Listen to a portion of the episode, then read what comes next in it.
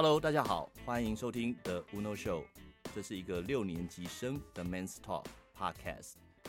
The Uno Show，The Uno Show，这不知道什么毛病，就是进了录音室，然后就会莫名其妙的想要玩这种广播的梗。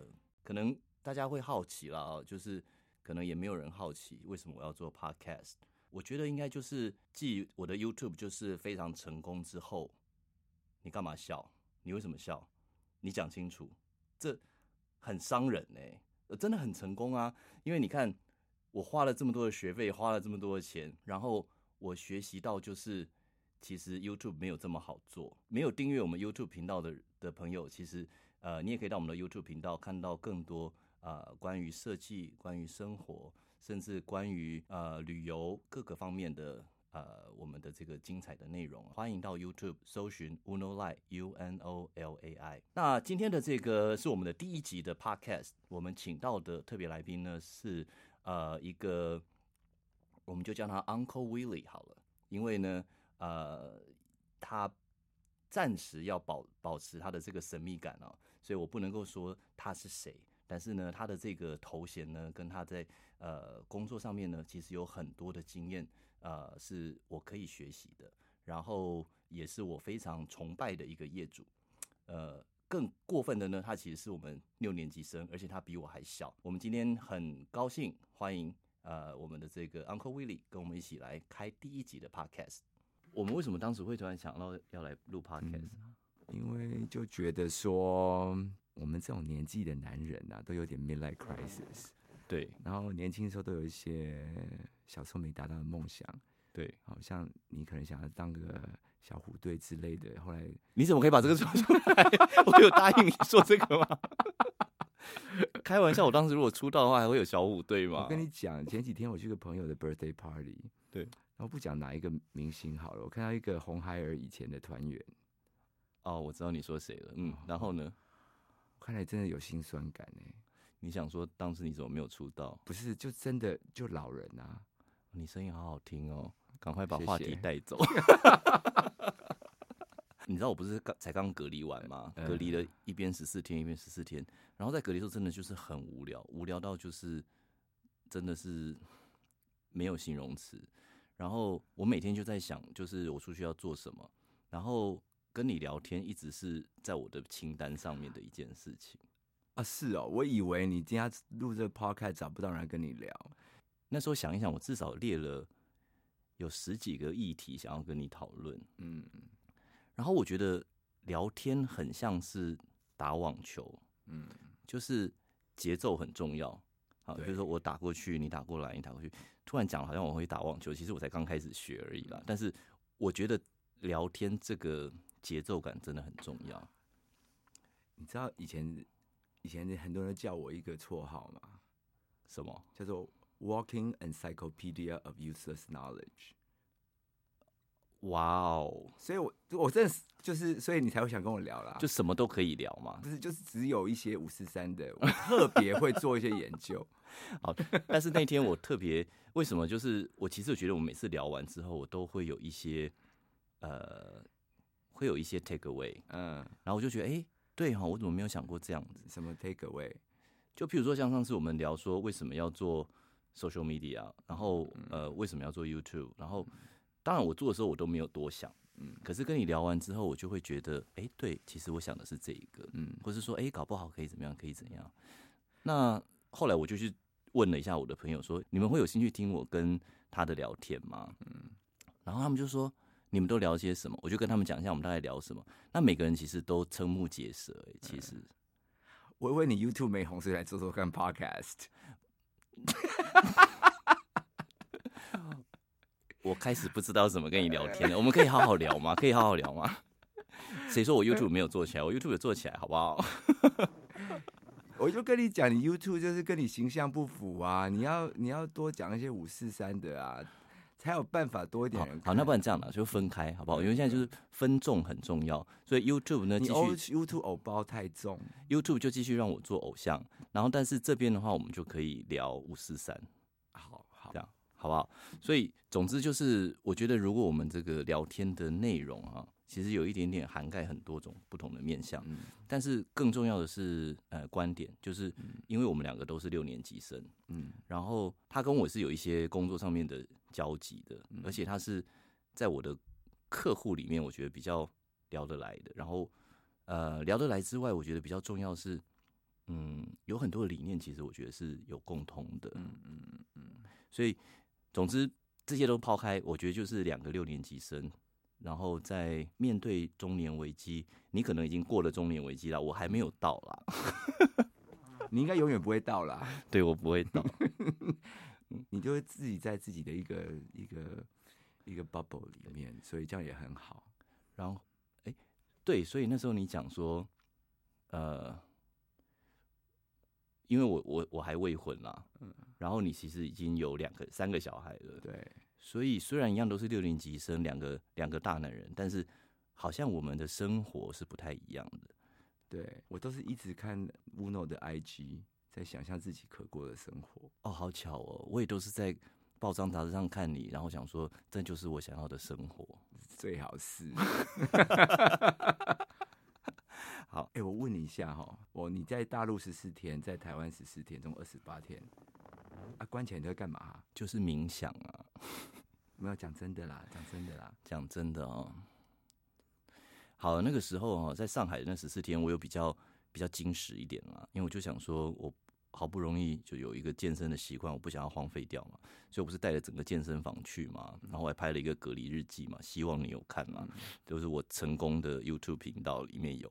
有有有有，我看我看，然后，但因为在在大陆的隔离，真的严格讲是比较辛苦一点啊，因为有很多的状况，包含他们送的吃的什么什么的，所以在大陆除了工作，其实我们那天就在讲，其实隔离的时候反而工作停不下来，因为你早上起床九点整就可以开始开第一个会议，嗯，然后所有的视讯会议就是 lined up，你都不用停，一天可以开五六个视讯会议，所以其实还蛮累的。嗯。然后这中间还要还要我还要健身，然后他们还要来量体温，然后我还要呃吃那个难吃的便当，所以那十四天好像也还好，很快就过了。嗯然后回台湾的十四天，就是一直在选 Uber 要吃什么，嗯嗯，就是早餐买完就买中餐，中餐买完就是想要不要吃晚餐。哎，你都不用隔离哈？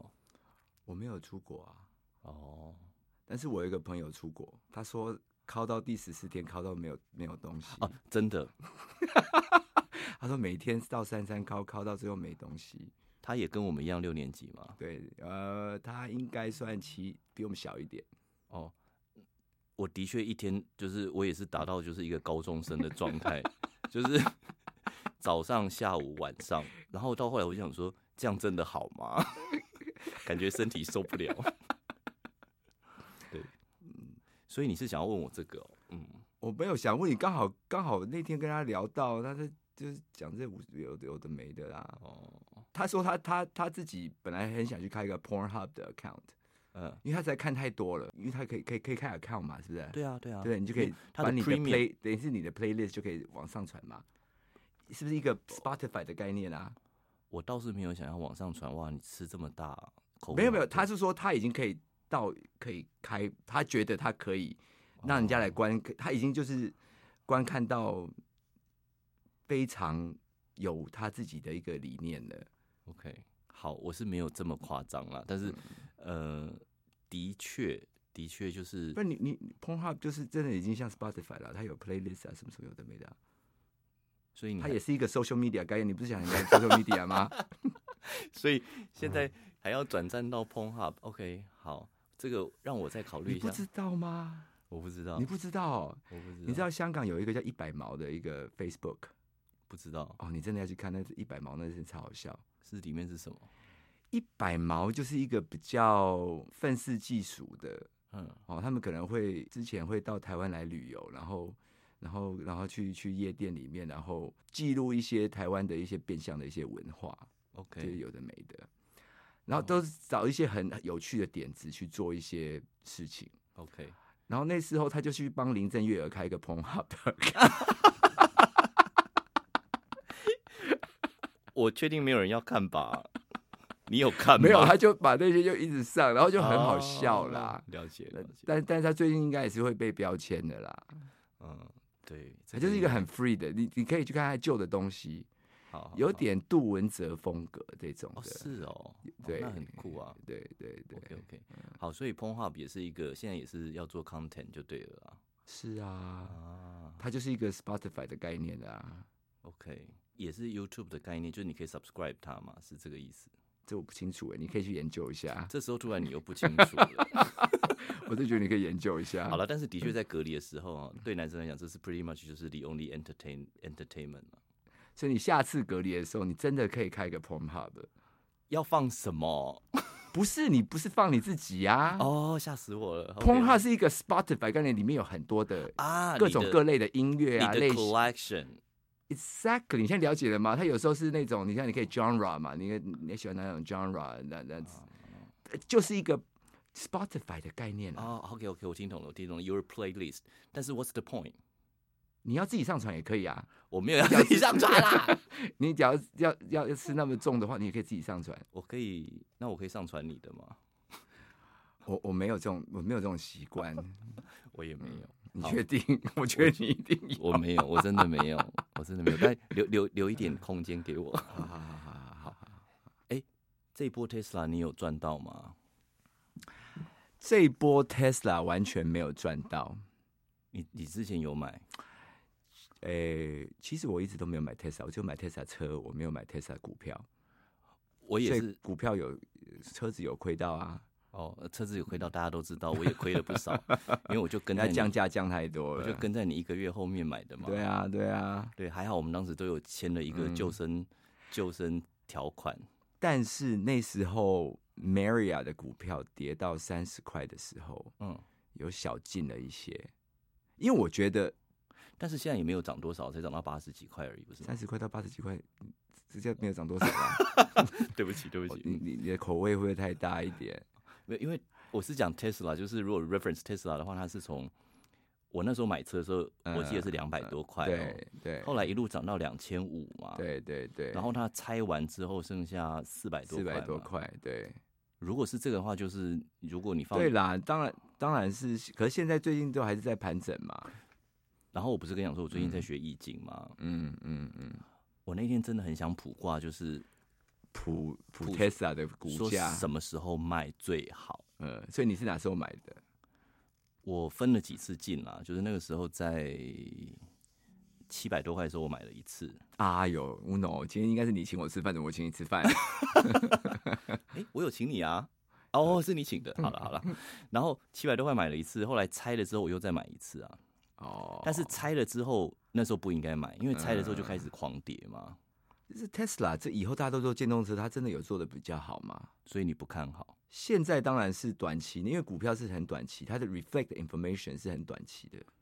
现在要追上它的这个 technology 的应该是不多啦，但这个 curve 应该也是相对的短吧？我其实听到很多，因为当然我有看一些呃这些分析师在讲嘛，哈，但所有的分析师基本上都是看坏的，而且都觉得说现在美国的股市是很 emotional 的，嗯然后嗯，但我自己觉得，当然就是以 Tesla 来讲，看你对它的定位是什么，我在猜。嗯，如果你说它是一个汽车公司或那个汽车产业，那当然它这个是远远超过它应该有的。我它的现在 valuation 已经不是照它 profit 了嘛？不是啊原，所以这个就有点像当年的 internet bubble 的，是就是为了 future growth 去 reflect 一个 stock price。对，就比如说它的那个利多的，可能都是在比如说它的这个呃其他的产业，SpaceX 啦，，然后啊它有很多其他的计划移民火星啊什么的，对对，但是不知道这个 bubble 什么时候破掉，所以你是不是很值得去易经卜一个卦，说什么时候那、卖你？谱了没？没有，因为我想说问你，可能比卜卦还要好啊哎，。也没有这样讲啦。现在的这个股票市场没有人看得懂的，这已经是我觉得以前那些在商学院学的这些东西，全部应该丢到窗外了。所有的经济学学的东西都应该丢到窗外了。OK，哦，就像说这个 EQ 这么大，好，所以钱的这个 supply 变得非常非常大，这个会造成很严重很严重的 inflation，according to economics one on one。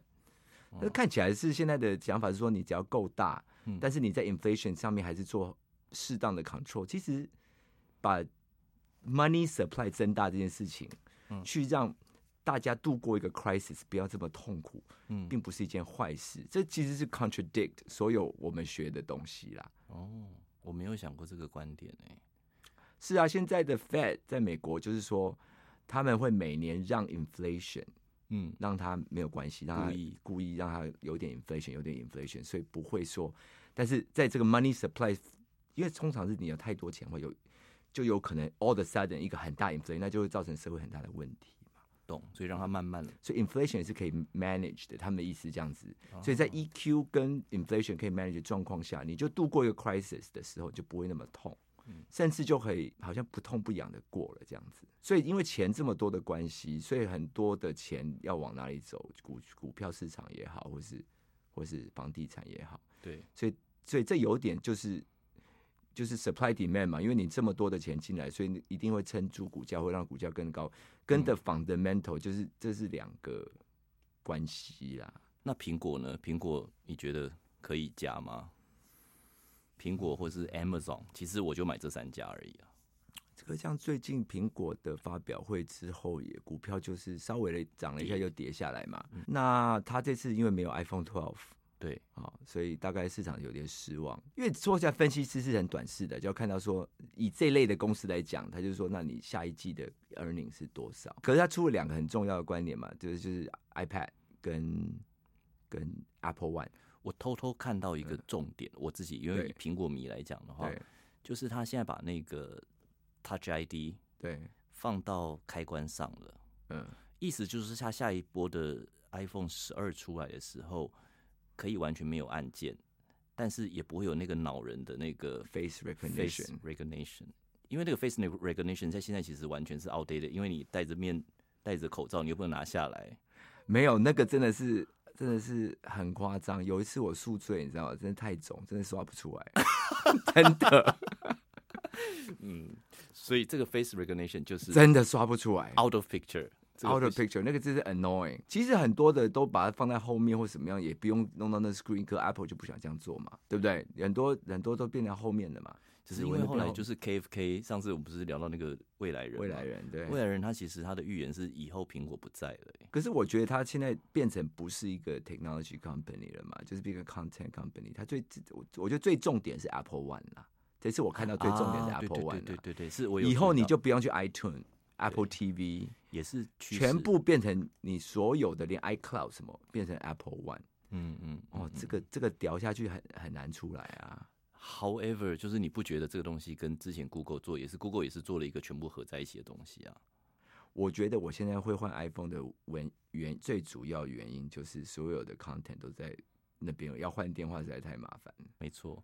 然后比如说，如果你有你还有 Apple Watch，然后你有 iPad，你有 Mac，然后你有 iPhone，其实所有东西都是 synchronized。对啊，然后现在现在没有人在买 DVD 的嘛，所以小朋友的那些你刚刚说出了什么古老的名词吗？应该你还常在看是不是？因为我们都看 LD，现在没有 DVD，所以所以小朋友买的那些常看的这些节目，没有用 Apple 你就很麻烦呐、都在都在 Cloud 上面。我都在 iTunes，就是买的，嗯，有些是租的那就算了，可是买的都是 iTunes，就是他们会比较常看的。所以你刚刚讲到，反正股价跟最后房地产也是在一起嘛。那我们可不可以聊一聊房地产啊？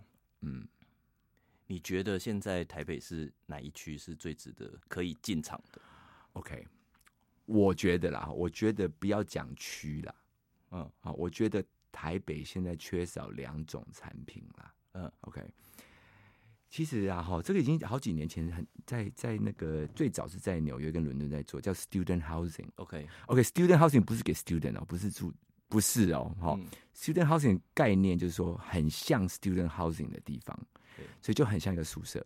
嗯 OK，所以当时他们就会在，他觉得说年轻人其实，在这种大城市是都住的不是很好。以前我们在纽约的时候，那种刚开始的时候，二十几岁的时候，真的就大家比就都住比烂的嘛。他觉得说，不然的话，他们就住到很远的地方，然后再通勤上上班。哦，对，所以这些年轻人是其实社会的力量，所以要怎么样去给他们更好的 accommodation。嗯所以他们就设计了一个一一批叫做 student housing 的房。那 student housing 房子的概念就是说，房间其实是非常非常非常的小，但是五脏俱全，设计的非常好。嗯，那最主要是呢，common area 嗯会非常的丰富。嗯嗯所以年轻人的话，晚上就下来打撞球啊，可能里面有撞球，有酒吧呀、有有咖啡啊，也有卡拉 OK 啊，或什么什么这些有的没的。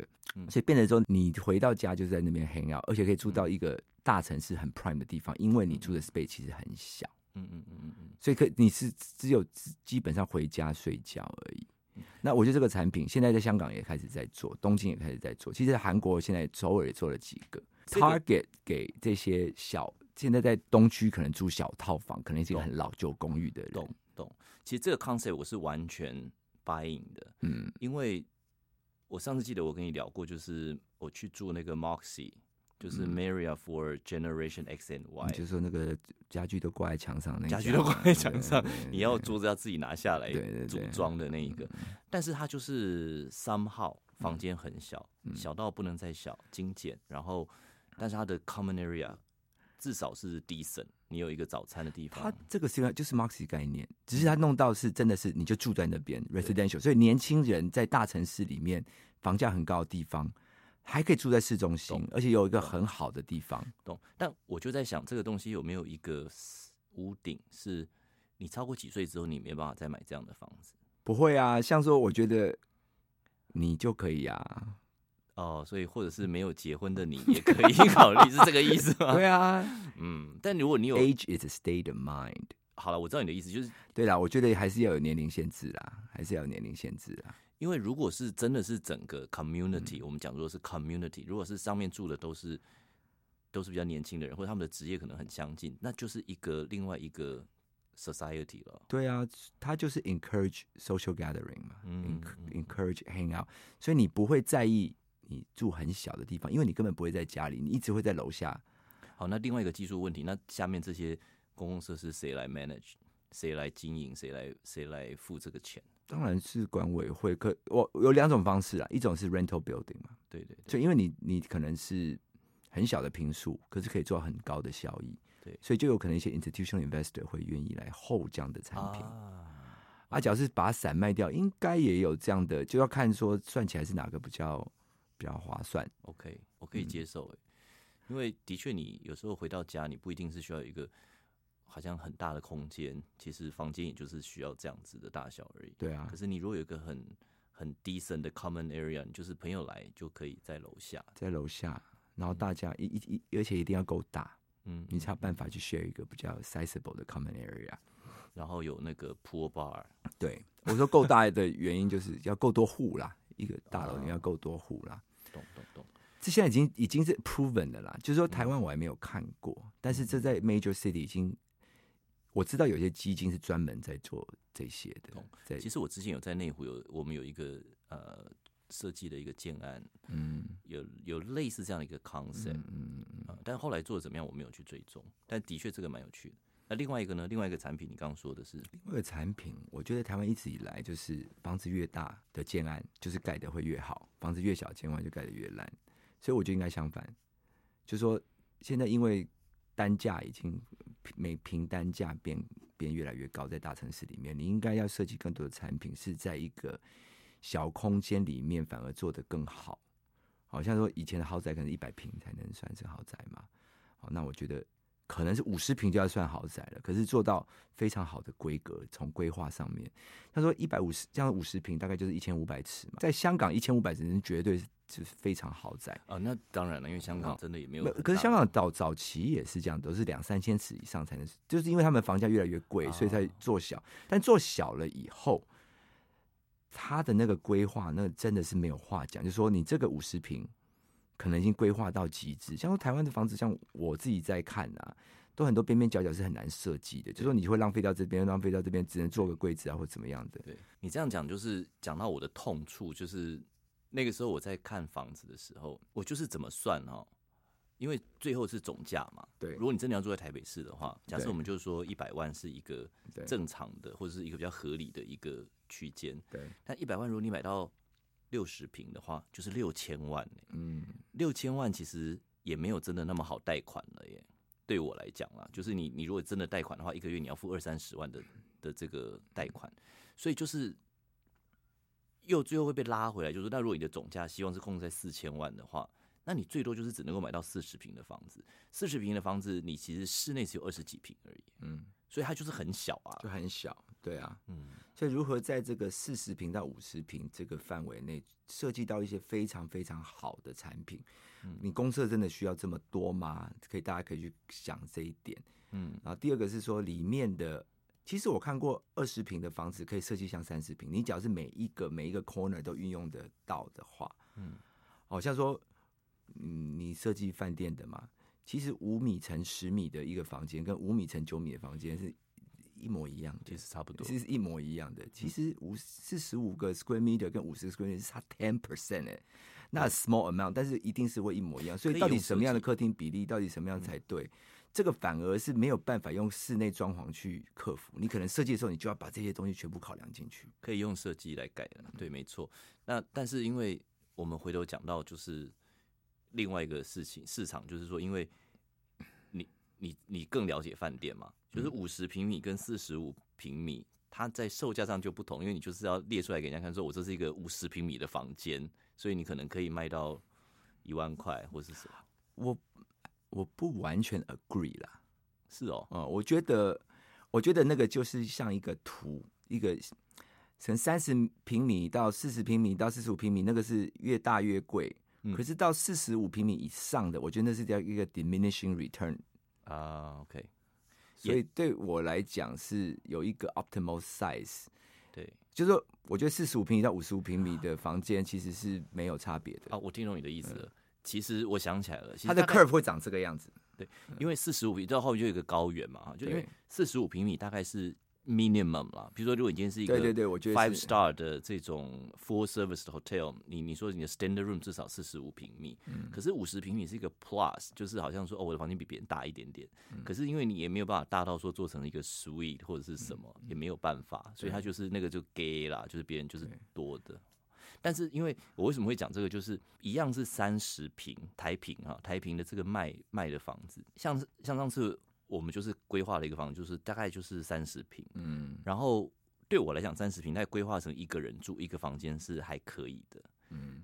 可是他那个建商的时候，他做的时候就是两房两卫浴，嗯。然后那时候他就一直苦劝我说：“你不要改，你不要改，因为之后就是这个比较好卖，因为你就是你可以讲说哦，这是一个三千万的房子，可是我是两房哦，嗯。然后正台北市哦，嗯就比较好卖。嗯。但是如果说你今天是想说哦，我就是一个三千万，可是我只有一房，然后人家就嗯不知道怎么住，我觉得这是很简单，可以有一个 trick，就是说你可以 market 是一房 with walking closet，哦，就是你那个 layout 可能是 flexible enough，就是你可以做一些小改变，会变成一个很 luxurious 的 one bedroom，或是一个比较普通的 two two beds。懂。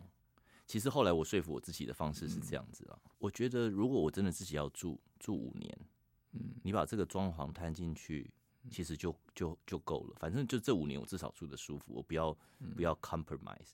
可是你真的要卖的时候呢，你就专门卖看得懂的人就好了，就是他他也认同我只要一个房间，我不需要塞两两个房间在这里面，你要找到对的人啊，找到对的人你。要找到对的人，对啊。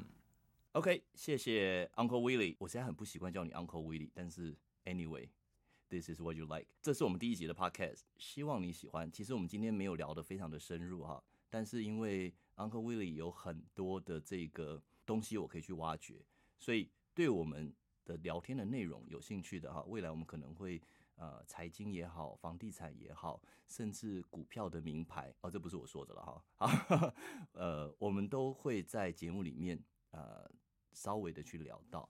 那这是属于一个六年级生的一个频道，所以有兴趣的人呢，欢迎你订阅我们，然后我们会呃尽量的推出更多大家有感兴趣的话题。如果对于有什么特殊的想要听我们聊的，你也可以在下面留言，让我们知道。好，这就是今天的 The Uno Show，我们下次见。